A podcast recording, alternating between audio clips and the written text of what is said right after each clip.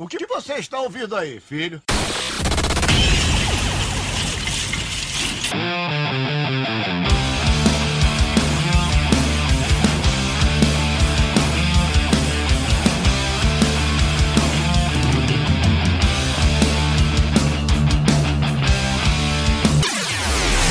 Sinfonexp.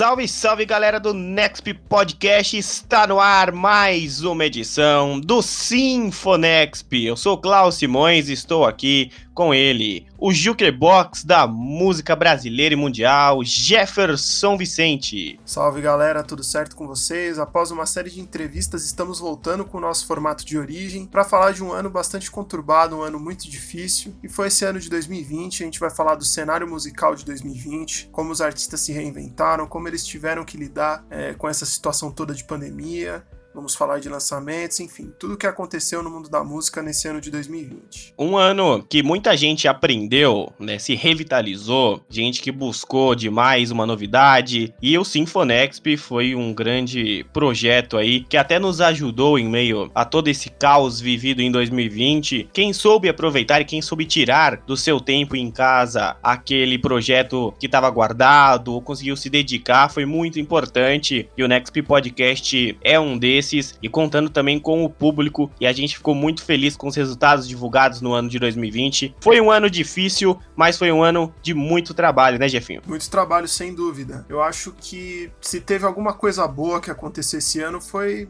a oportunidade que a gente teve de se dedicar de uma forma é, legal ao Next Podcast, a gente poder ter gravado os programas, enfim, mesmo à distância. Para quem não sabe, os primeiros programas, os três primeiros episódios foram os únicos que foram gravados de forma presencial, já que começamos o projeto em fevereiro e a partir de março nós já estávamos já em isolamento, né, em quarentena. Todas as outras nós gravamos à distância, mas independente, nós tivemos muitas alegrias ao longo desse período, é, ao longo desse ano de 2020. Então, vamos dando início aqui às opiniões, ao, às informações, aos debates aqui do Sinfonexp. Eu queria perguntar já para você, Jefinho, como é que você viu esse ano de 2020 no mercado da música, no cenário musical? Foi um ano difícil para os músicos, nós fizemos entrevistas aqui com músicos e ano que vem, em 2021, sem spoiler, vai sair entrevistas com grandes músicos aí do cenário. Queria a sua opinião de como é que você viu 2020. Cara, foi um ano bem complicado. Todos os festivais cancelados, né? Teríamos o Lollapalooza, foi cancelado. É, teríamos tantos outros eventos, shows importantes, né? Artistas de, de renome iriam se apresentar aqui no Brasil. Mas foi um ano de se reinventar e eu acho que nesse lance de se reinventar, foi um ano muito produtivo. Inclusive, Inclusive, você me mostrou aqui uma, uma matéria né, do site, inclusive vamos né, citá-los, né, o canal do rock.com.br fez um trabalho de pesquisa brilhante, conseguiu listar todos os lançamentos, especificamente do rock e do metal, ao longo de 2020, e eu fiquei impressionado com a quantidade de trabalhos que foram lançados ao longo desse ano. Eu acredito que muitos deles já estavam gravados em 2019, mas tiveram casos de artistas que também aproveitaram a, a, o período de isolamento, o período da pandemia, para gravar gravar e para lançar seus trabalhos. A própria questão das plataformas digitais facilita muito hoje em dia, né? Já que as fábricas de CD, de vinil, de DVD, enfim, todas as fábricas que prensam a mídia física, elas também pararam nesse período. Então, o próprio fato da música ser digital, né, de você colocar o, o teu trabalho nas plataformas, acredito que também facilitou muito para que tivesse essa quantidade de lançamentos que nós tivemos ao longo de 2020. E fora tantas outras questões, né, cara? O lance das lives que a gente fez dois programas aqui, que foi uma coisa que tomou conta realmente, principalmente aqui no Brasil, né? A gente teve, claro, né? Nós citamos nos dois programas o festival de vergonha alheia que teve naquele começo, muitas gafes, mas ao mesmo tempo acho que as pessoas que souberam aproveitar bem aquele espaço conseguiram fazer lives muito legais. Claro que com o tempo foi um formato que se esgotou, contrariando um pouco as minhas expectativas, eu achava até que era um formato que ia se perpetuar, ia durar, mas conforme houveram as flexibilizações, houve é, a perda do interesse por parte do público. E agora a gente vê é,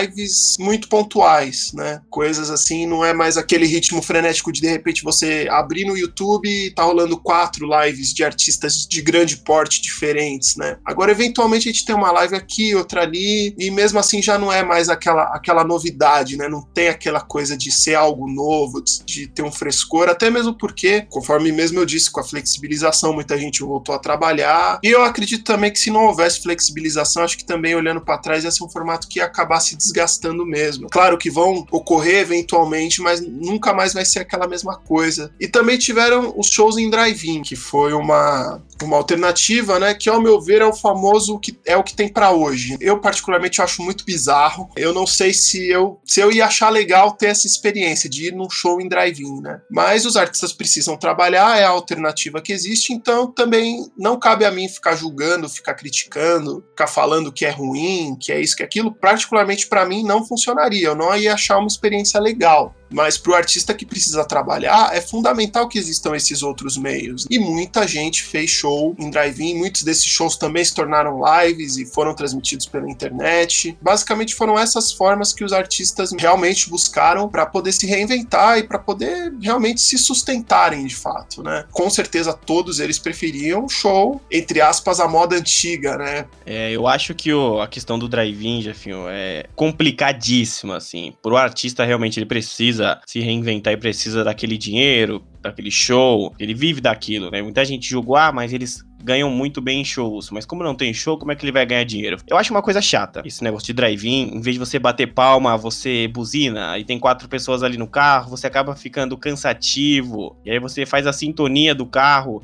para encaixar certinho ali na frequência e escutar. Teve um problema que teve gente que estava fora do local, que só estacionou, é, não pagou ingresso e conseguia sintonizar. Conseguir assistir, mas... né, e ouvir. Me conhecendo e sabendo da forma como eu gosto de assistir os shows, né, eu sabia que para mim já não ia ser uma experiência legal.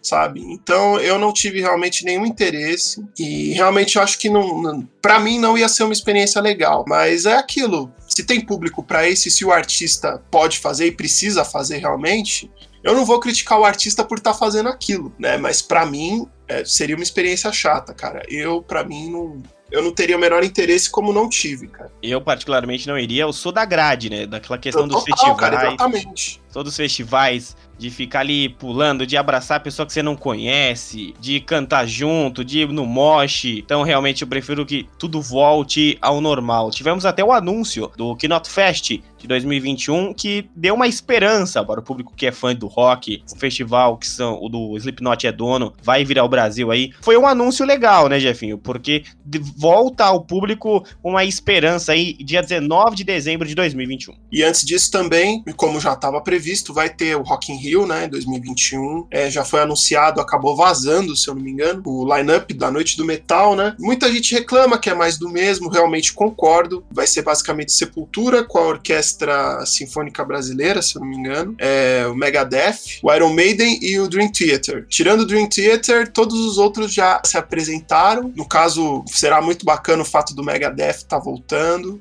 Se o público gosta, tem abertura para isso, tem mais é que fazer mesmo, né? Eu só queria só que tivesse um lineup um pouco diferente. Exatamente. Você pode escutar o podcast sobre o Iron Maiden, né? a história aí de um jeito alternativo que a gente gravou aqui no Sinfonexp e também sobre as lives que o Jefinho falou. Teve tanta live, fomos obrigados a fazer o volume 1 e o volume 2 também. Voltando pro cenário dos músicos, Jefinho, o que, que você acompanhou? Como é que foi a questão? O que, que você ouviu? Se você descobriu coisa nova, se você quis ficar um pouco mais vintage, voltando ao passado aí que, que você ouviu durante esse período aí isolado, você e as suas músicas? Eu costumo dizer que eu tô um pouco parado no tempo, né? Eu tô um pouco preguiçoso com relação a, a coisas novas e já não é de hoje, é pelo menos de uns três anos para cá. Então eu não me lembro exatamente se eu descobri muitas coisas novas. Eu acho que as coisas mais é, legais que eu acabei conhecendo foi muito por intermédio seu, e que gerou o programa do, das bandas e artistas independentes que nós recomendamos, né? Que foi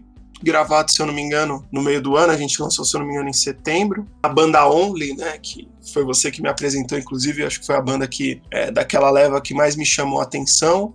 E coisas internacionais, cara, muito novas. Ó, esse ano que eu me lembro, a única coisa mais recente que eu ouvi foi um disco do Black Pumas, é uma dupla, se eu não me engano. Tinha ouvido falar por alguns músicos que eu admiro tal, eu fui ouvir o disco e achei um trabalho interessante, mas não foi algo que me emocionou, que me cativou, assim, né? Mas isso não, não tira a qualidade do som dos caras, né? Eu achei bacana, achei interessante, mas não é algo que eu me tornei fã e que eu vá absorver mais pra frente, né? Quem sabe talvez eu dê uma outra chance e ache um som legal, né? Mas no mais, cara, eu me prendi aos clássicos mesmo e fui ouvir coisas é, antigas que eu não não, havia dado tanta atenção, como Frank Zappa, por exemplo, umas coisas dos anos 60, dos anos 70 que eu adoro e que eu nunca tinha escutado com a atenção que eu deveria ter escutado antes, talvez até por precisar de um, de um certo amadurecimento para absorver certos tipos de música. E foi mais o que eu escutei mesmo, cara. Escutei os medalhões, os clássicos sempre, né, cara? Rolling Stones sempre, The Who sempre, de Purple direto. As coisas que eu tava acostumado a ouvir mesmo, né? O rock inglês todo, principalmente. Imerso muito no rock brasileiro, que foi tema do meu projeto, né? Do meu documentário que eu fiz ao longo do ano. Foram as coisas que eu acabei mais escutando mesmo, por estar também inserido nesse contexto. Olha, eu acabei descobrindo algumas coisas na retrospectiva, né, das plataformas. Aí eu descobri que vários artistas novos acabei conhecendo e foi um ano que eu me dediquei também ao nacional, né, escutar aqui o produto do nosso país, as bandas de rock, os indies brasileiros. Uma das músicas que eu mais escutei foi do Terno Rei, que eu conheci ano passado, então para você ver como o nacional me influenciou bastante, até também indicando aqui o podcast sobre as bandas nacionais para a galera conhecer. E foi um ano que eu escutei bastante as minhas coisas favoritas, assim, foi o que me prendeu. E até a gente já pode entrar aqui num assunto pegando esse gancho, Jefinho, que são os lançamentos dos álbuns de 2020, os que mais chamaram a atenção. E um deles é o do Five Finger Death Punch, que nós fizemos também um podcast sobre a minha história sim, com sim. a banda, e também do álbum novo, né? O Fate e quem quiser tem um episódio exclusivo lançado no dia 13 de maio, que foi o dia que o Maximus Festival trouxe o Five Finger. A gente fica na esperança deles voltarem. Mas é um álbum maravilhoso, dos últimos três álbuns lançados aí pelo Five Finger. Acredito que é um dos melhores. E até vou fazer os meus destaques. Teve o Harry Bridge, que é uma banda que eu gosto bastante, que é na mesma pegada do Five Finger, com Weight of the False Self, que é um álbum pesadíssimo. Assim, se você tiver com raiva, escute esse álbum. O Nightwish voltando a fazer um álbum com Human Nature sensacional. Blackstone Chair, uma banda que gosto bastante, com The Human Condition. In This Moment, uma banda que tem um vocal feminino da Maria Brink, lançando Mother, tem um cover sensacional lá. Vão lá e escutem. É muito bom, não vou dar spoiler. E o Bring Me The Horizon com Post-Human Survival Horror. Também lançando aí nos destaques dos álbuns que foram mais procurados aí por este que vos fala. Jefinho, você também tem aí os dinossauros lançaram álbuns aí. A gente tem uma lista vasta aqui. Eu já queria que você começasse com o maior entre os dinossauros do rock. Bom, com certeza, né, cara? É... Eu não, não sei se seria o maior, mas eu acho que um dos maiores, sem dúvida nenhuma. De todos os lançamentos que eu tive a oportunidade de ouvir, eu ouvi poucos, mas foi o disco que mais me chamou a atenção, que foi o lançamento do ACDC, o Power Up, primeiro disco dos caras em seis anos, depois de um, de um período muito conturbado da banda, né? O último lançamento deles foi em 2014, o Rock or Bust, que é um disco bacana, tal, mas ali a banda já estava já passando por dificuldades, o Malcolm Young estava já bastante debilitado, né? Desenvolveu um problema de demência, se eu não me engano. Ele veio a falecer em 2017, né? No final de 2017, e nesse período, entre 2014 e 2020, foi um período em que a banda passou por muitas dificuldades. O baterista Phil Rudd teve problemas com a justiça, Brian Johnson teve que se afastar no meio da turnê. Comenta-se que foi foi um problema auditivo. Do meio pro final da turnê, quem foi o vocalista foi o Axel Rose. Curiosamente, no mesmo período em que o Guns N' Roses estava voltando ali com o Slash e o Duff, e no final da turnê, o baixista Cliff Williams anunciou que estava se aposentando. Então, a partir daquele momento, assim, as pessoas pensaram: bom, só sobrou o Angus, né? Pensava-se muito, falava-se muito que a banda ia acabar e que ia acabar virando um projeto solo do Angus, enfim, uma série de especulações. E quando foi por volta de 2018, 2019, começou um burburinho de que tava rolando alguma coisa. Então havia fotos rolando na internet dele se encontrando em estúdios. O Dee Snyder, do Twisted Sister, basicamente se tornou um, quase que um assessor de imprensa do ACDC, porque ele era o cara que chegava na mídia e falava: olha, o ACDC tá gravando um disco novo. E se eu não me engano, as ideias desse disco vêm muito de riffs do Malcolm Young que ele havia feito com o Angus é, anos antes. Então é meio que considerado um tributo de certa forma, ao Malcolm Young, assim como o Back in Black, que completou 40 anos esse ano, era meio que um tributo ao. meio não, era de certa forma um tributo ao Bon Scott, que também faleceu em 1980. Primeiro não, mas assim, o vocalista que acabou se tornando, né, na época que o ACDC realmente se tornou conhecido, gravou alguns dos melhores discos da banda. Eu acho que foi o grande lançamento desse ano. Vi muita gente criticando o disco, mas eu acho que, de certa forma, ele é superior ao, ao Rock or Bust, né? Pra mim, ele é um disco melhor que o Rock or Bust, e eu gostei muito desse trabalho. Tivemos o Green Day lançando Father of All, não escutei e dificilmente vou escutar este álbum. Tem o Stone Temple Pilots com Perdida. O Ozzy Osbourne lançando um álbum, Jeff, Ordinary Man. Confesso que algumas músicas não me chamaram atenção. Não gostei de algumas coisas. Daqui a pouco a gente vai falar um pouquinho do Ozzy. O Seven Dust com Bloodstone. O Testament, depois de muito tempo lançando um álbum também. O Titans of Creation. O Bush, The Kingdom, eu gosto demais do Bush. Tem o Deep Purple, The Killers com in the Mirage. The Strokes com The New Abnormal. E agora sim, Jefinho, comente aí sobre Ozzy Osbourne lançando um álbum depois de tanto tempo, se você escutou este álbum. O Ozzy eu não escutei, confesso, não ouvi, se eu não me engano, acho que só vi algumas coisas no circulando, comentando muito, né, sobre esse lançamento do Ozzy, realmente eu não escutei, mas o disco do Strokes, cara, é complicado falar assim, porque foi uma banda que eu ouvi muito na minha vida, principalmente os primeiros álbuns, né, os três primeiros ali, a fase mais clássica dos Strokes foram discos que eu ouvi muito. Eu gosto do Angles também, que é o disco de 2011. Muita gente não gosta do disco por conta dos toques eletrônicos, é um disco bem anos 80. E o Come Down Machine de 2013 já foi um disco que eu achei muito fraco. Teve um EP nesse meio tempo, que se eu não me engano é de 2016. Tem uma música que é bem legal daquele disco, da, daquele EP. Durante esse tempo eu meio que me afastei um pouco do indie rock, assim, então eu passei muitos anos sem ouvir Strokes. E eu pensei assim, bom, sai um disco novo dos caras, eu foi bem justamente ali naquele período ali de começo do isolamento. Eu falei, bom, eu acho que eu vou dar uma chance. E eu fui escutar, cara, eu, não me pegou, não me emocionou. Eu vi muita gente falando que é o melhor disco deles desde o First Impressions of Earth de 2006. Muita gente elogiando a capa, né, que se eu não me engano é do Basquiat, muito legal, mas o disco em si, a exceção de Bad Decisions, não me pegou.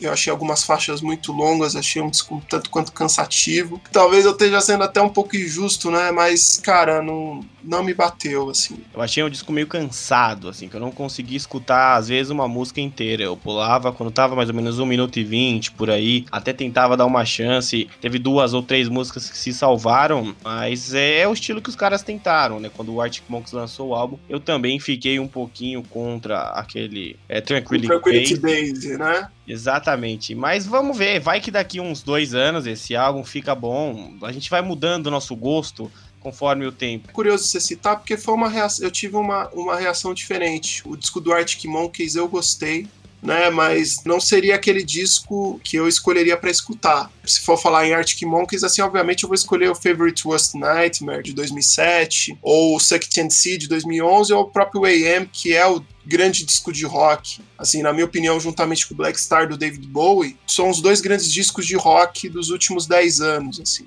Mas esse disco do Strokes, cara, realmente para mim não não bateu. Cara. Eu não gostei, apesar de ter sido bastante elogiado aí por algumas pessoas, mas para mim não funcionou. E até nos alternativos, né? Eu que sou um grande fã do indie, do alternativo, o Five Seconds foi bem premiado no Grammy com seu último álbum, lançou o Calme agora para tentar aí continuar na mesma pegada. O 1975 lançando Notes on the Conditional Form, né? Eu não gostei deste álbum, confesso. E o Asking Alexandria, depois de muito tempo, vai lançando o seu Like a House on Fire. E também o Tame Impala, né, Jefinho? Lançando aí um disco depois de algum certo tempo. Também Impala, que sempre emplacou Se eu não me engano, cinco anos. Cinco anos desde o, acho que Currents, que é o de 2015, né? Tiveram também outros dois discos que eu gostaria... Três discos, na realidade, que eu gostaria de citar, voltando um pouco para os dinossauros, né? Achei muito interessante o Gigaton do Pearl Jam, que eu acho que foi o primeiro lançamento desse ano. Né? Foi um disco que eu escutei e eu fiquei impressionado, porque eu confesso que nada das coisas recentes do Pearl Jam me interessava muito. Eu ouvi as pessoas elogiando esse disco, assim como o do Stroke, e eu falei, cara, eu vou dar uma chance também. E o do Pearl Jam me surpreendeu muito positivamente. Diria que se não fosse o ACDC, o grande disco de rock de 2020 seria o Gigaton do Pearl Jam, também uma, uma surpresa muito legal, que foi muito bacana de ver esse ano, foi o Bob Dylan lançando um disco, que tem é, uma das faixas tem 17 minutos quase, que é Murder Must Fall, que foi considerada por muitos a grande canção do ano. Agora nós estamos gravando esse programa numa terça-feira, né? na sexta-feira passada o Paul McCartney lançou o seu disco McCartney 3, que ele basicamente produziu durante esse período de quarentena, né? Tocou todos os instrumentos, me deixou bastante surpreso o resultado final. Paul McCartney, apesar de ser um. É um Beatle, né, cara? A gente não precisa falar mais do que isso. Mas também os trabalhos recentes dele também não me despertavam muito interesse e eu dei a chance para ouvir esse disco e eu fiquei muito surpreso. No fim das contas, eu acho que não poderia ter sido diferente. E são álbuns que a gente vai deixar listado lá no nextbr.com. A gente falou muito rápido aqui de alguns álbuns, a gente vai deixar lá os nomes detalhadinhos de tudo que a gente citou aqui para você também poder se situar se quiser escutar, é bem legal principalmente os que nós fizemos. O Jefinho falou do Gigaton, é um álbum que eu não tinha gostado, na verdade eu tinha detestado. E aí um dia, um dia grunge, um dia grunge que eu tive, Jefinho, eu fui escutei e aí eu falei, pô, esse álbum é legal. Eu acabei gostando ali de oito músicas assim que eu escuto agora direto. E também tem um Eu até episódio... suspeito que dia que tenha sido esse. Pode falar, você já deu a, você já deu a letra, pode falar.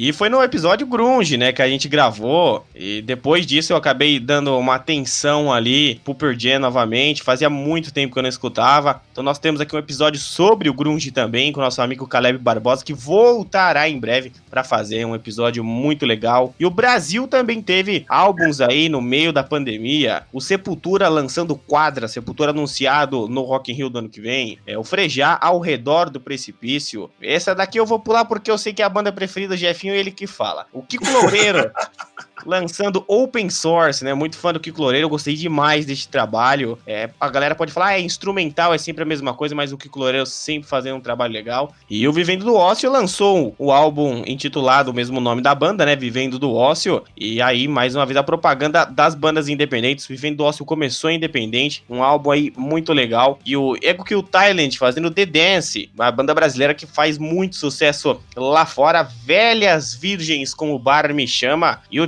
Chuck Hipólito com mais ou menos bem. São os destaques aí dos álbuns brasileiros. E agora, Jefinho, pode falar do Ira. Antes de falar do Ira, que virou uma brincadeira aqui do, do, podcast, né? Quadra foi anunciado no final do ano passado, na apresentação do Sepultura no Rock in Rio. Os últimos discos do Sepultura são excelentes. Eu acho que muita gente deveria deixar de torcer o nariz e escutar esses discos. O Quadra e o Machine Messiah, que saiu em 2017, são discos excelentes. O trabalho de bateria do Eloy Casagrande é impecável. São discos muito bem produzidos. Tem um puta som, a banda tá afiadíssima. Alguns dos melhores trabalhos deles, na minha opinião, tá no mesmo nível que os grandes clássicos como a Rise, o KOZD, o Roots, enfim. Parabéns ao Sepultura. Espero que eles continuem nesse mesmo mantendo essa qualidade de trabalhos, né? O Frejá também lançou Ao Redor do Precipício, que é o primeiro disco de inéditas dele em 12 anos. Ele passou um bom tempo produzindo singles e é o primeiro disco dele após a saída do Barão Vermelho, né, que segue muito bem com o Rodrigo Suricato nos vocais. E falando do Ira, é o primeiro disco de inéditas do Ira em 13 anos, é o primeiro disco da volta, após a volta deles, eles voltaram em 2014, e eu achei muito sábio da parte deles é, voltar e esperar um tempo até ter um número de canções legais para poder lançar. Basicamente ele foi gravado durante todo o ano de 2019. O Edgar Scandurra foi o cara que tomou conta ali, tomou meio que as rédeas das gravações e conduziu boa parte do trabalho. Teve a produção do Apollo 9, foi um disco que me surpreendeu, não por ser fã, mas eu acredito que por estar também no mesmo nível dos discos clássicos do Ira, como Vivendo e Não Aprendendo, Mudança de Comportamento, que são os discos descritos como a fase mod do Ira, que é muito espelhado no The Who, no The Jam, que são as bandas que eu também idolatro, e o Ira acho que conseguiu traduzir isso em disco. E o trabalho do Chuck também, cara, entra nessa nessa questão de ter sido um disco todo gravado já em isolamento e também foi lançado digitalmente pela Deck Disc. sem dúvida foram grandes álbuns aí, né? A maioria aqui eu escutei, ou o Jefinho escutou, a gente sempre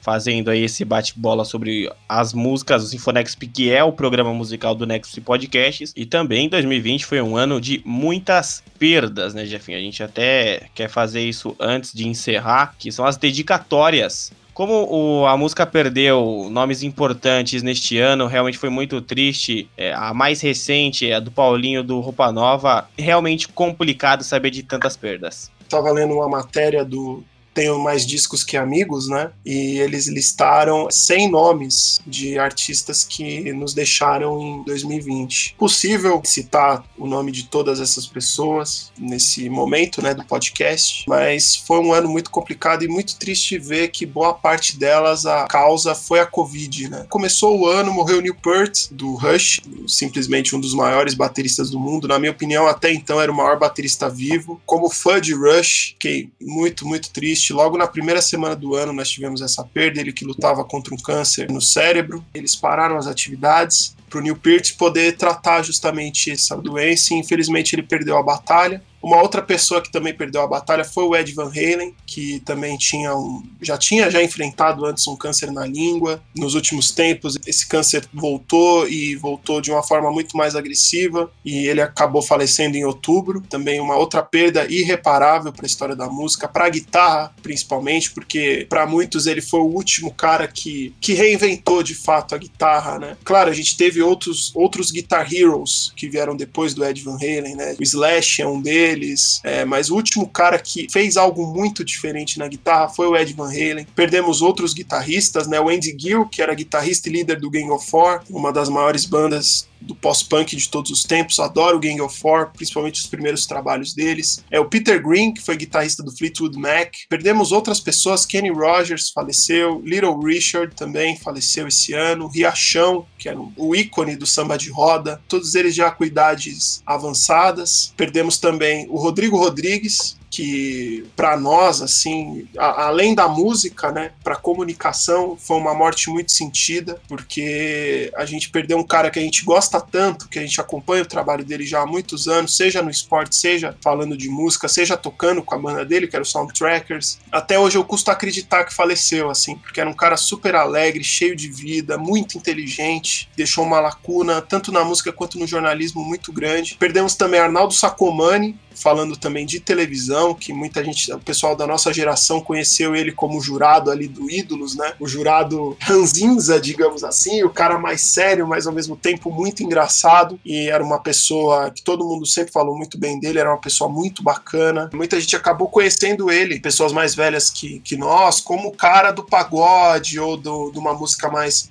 popularesca mas pouquíssimas pessoas sabem que ele produziu Tim Maia, produziu Mutantes, coisas de altíssimo nível para a história da música brasileira. Então ele é um cara fundamental. Perdemos Moraes Moreira, um ícone da nossa música, o Ciro Pessoa, que foi fundador dos Titãs, inclusive dedicamos o episódio das lives em homenagem a ele. Ele saiu dos Titãs antes da banda fazer sucesso e ele foi meio que o responsável por unir aquela galera, formar, né, realmente os Titãs e era uma pessoa muito bacana. O Renato Barros, que era líder, né, do Renato seus Blue Caps na Jovem Guarda, que também é um outro cara que para a guitarra brasileira teve a sua importância, sobretudo nos anos 60, né, um dos primeiros guitarristas brasileiros de fato, e o Paulinho, que foi a perda mais recente, né, enfrentava um linfoma, né, enfrentava um câncer. Descobrimos no intermédio de, das reportagens que saíram agora, né, depois da morte dele, que já era uma doença que ele enfrentava já há um bom tempo. Ele estava reagindo até bem, mas infelizmente contraiu a Covid. Acabamos perdendo Paulinho. A mesma coisa o Ciro Pessoa também enfrentava um câncer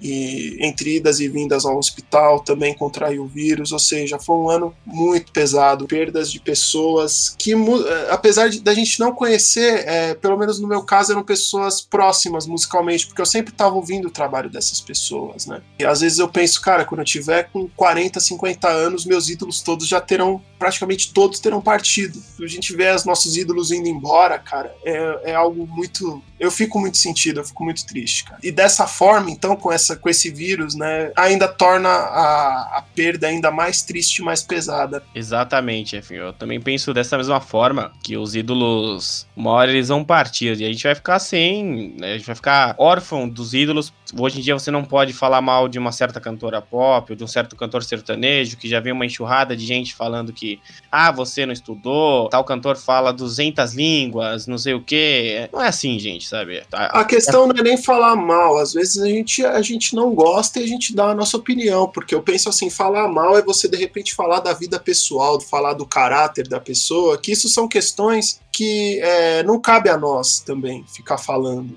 Né? A gente não conhece, a gente fala simplesmente do trabalho, a gente fala, poxa, eu não gosto por causa disso, disso, disso, e, e simples assim como essas pessoas que são fãs também não gostam de outros trabalhos, e vida que segue, sabe? É muito característico do mundo de hoje, assim, de não, de não ver a, de ver a crítica como uma ofensa, sendo que na realidade a gente não, eu não me vejo ofendendo a pessoa, simplesmente falo que não gosto do trabalho e aponto os, os, os, motivos, os argumentos que eu tenho. É simples, né? Basicamente é isso que a gente faz. As pessoas acabam levando pro lado pessoal da história e até justamente um pouco por isso que eu particularmente prefiro até evidenciar mais as coisas que eu gosto do que simplesmente ficar dando a minha opinião assim. Claro que não posso deixar de dar minha opinião, acho que ninguém pode deixar de dar sua opinião com medo do que o outro vai pensar. Né? A gente não pode ser assim, né? Mas talvez dar um equilíbrio e tentar falar: bom, você gosta disso aqui, mas isso aqui também que eu gosto é tão bom quanto, ou pode ser até melhor. Dá uma ouvida, dá uma chance, porque é muito do cenário musical, Klaus, é porque as pessoas não têm opção na grande mídia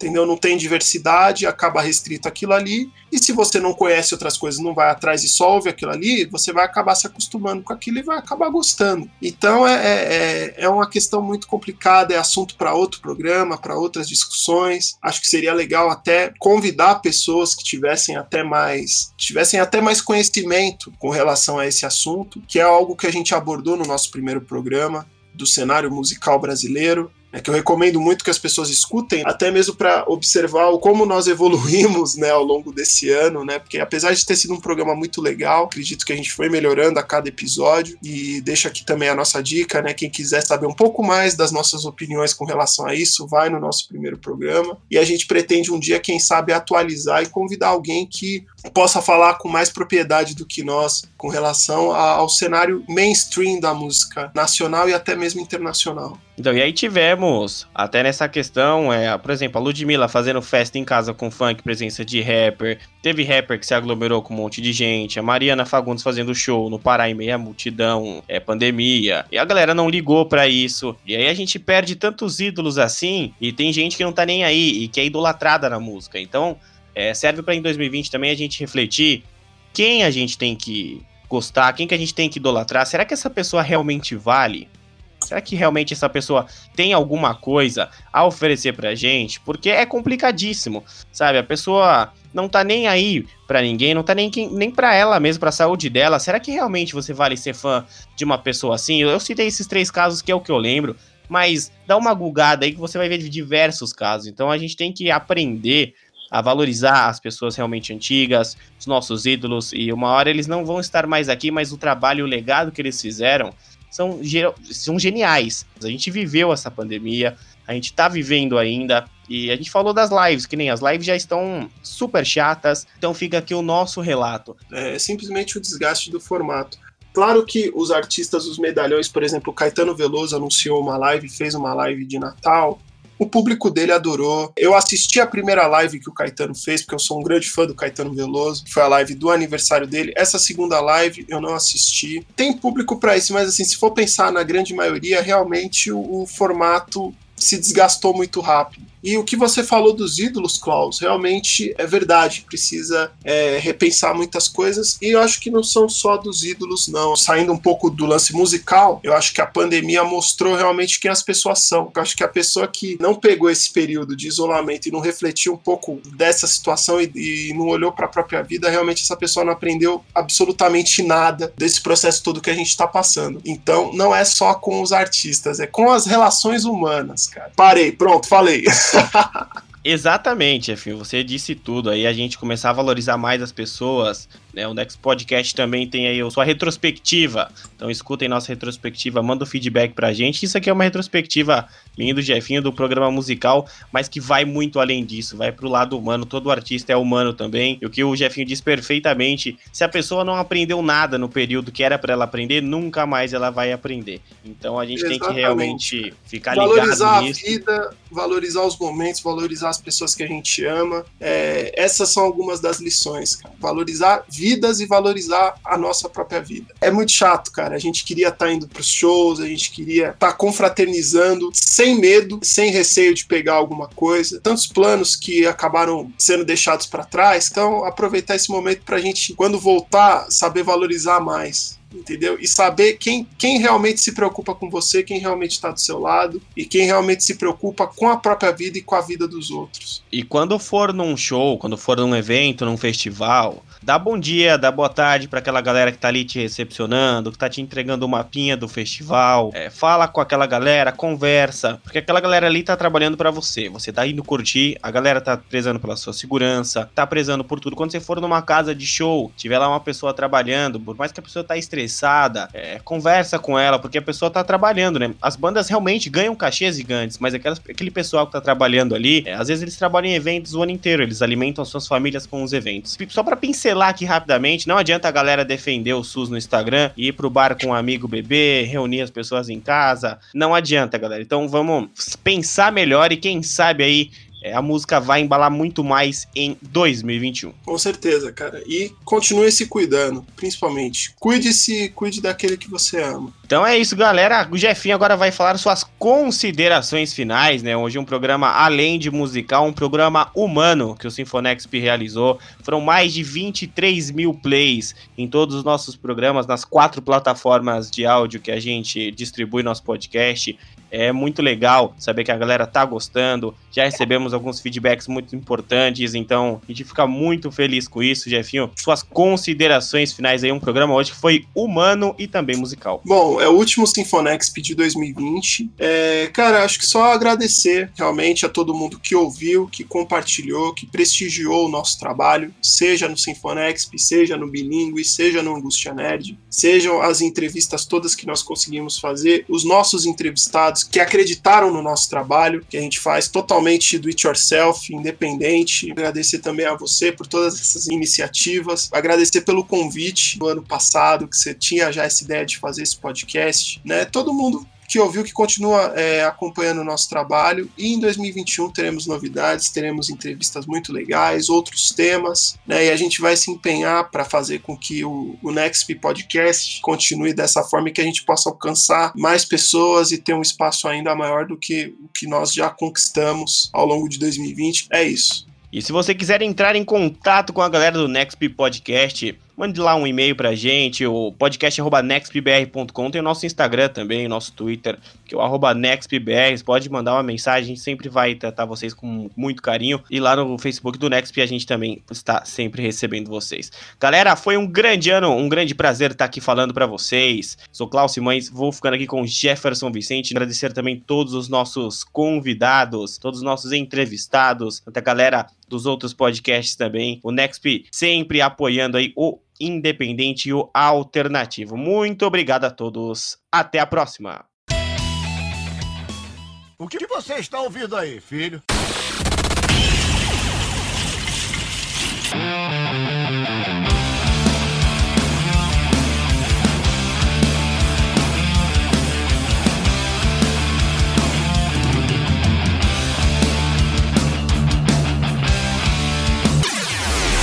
Sinfonexp